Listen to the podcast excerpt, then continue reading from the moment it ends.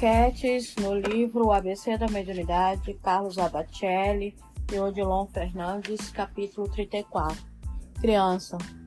É comum que a mediunidade apareça em crianças e adolescentes, ocasionando compreensível transtorno.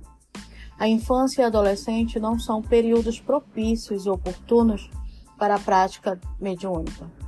Quando tal ocorrer, a criança e o jovem, juntamente com seus pais ou familiares outros, devem ser orientados para o conhecimento da doutrina. A criança será conduzida às aulas de evangelização e o jovem ao grupo de mocidade espírita.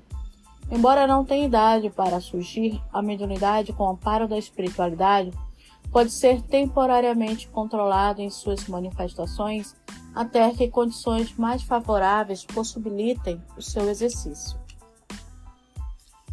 Quase sempre, mediunidade na criança é chamamento aos pais à responsabilidade espiritual perante a vida.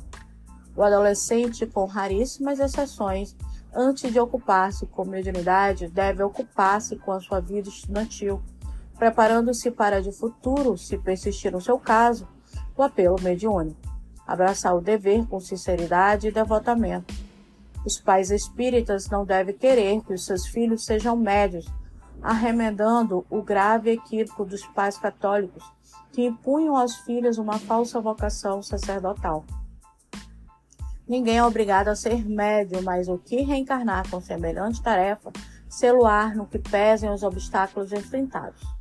O fanatismo dos pais espíritas, em grande número de casos, ocasiona nos filhos antipatia pela doutrina.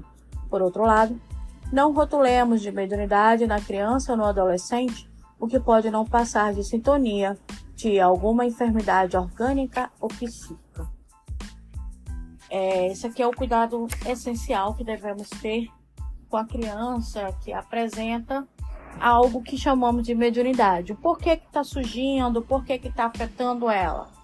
Né? Devemos trabalhar isso tanto na forma é, espírita como na fórmula mesmo a medicinal. Procurar um médico, trabalhar, porque muitas das vezes a criança tem uma ilusória. Pode ser verdade ou pode não ser. Depende muito como a criança está. Então precisa se ter esse acompanhamento e não forçar. O que tu tá vendo? Como você tá vendo? E já no adolescente também tem as questões das cobranças que ele tá tendo. Ah, o tal coleguinha tá vendo tal coisa, o tal coleguinha tá fazendo tal coisa dentro do centro espírita, ou ele é assim. Então ele sente a necessidade, ele exige de si mesmo, né, ter essa capacidade. Então precisa se ter esse cuidado para não colocar na cabeça da criança ou do adolescente algo que está ali apenas para o crescimento familiar. Vamos trabalhar assim.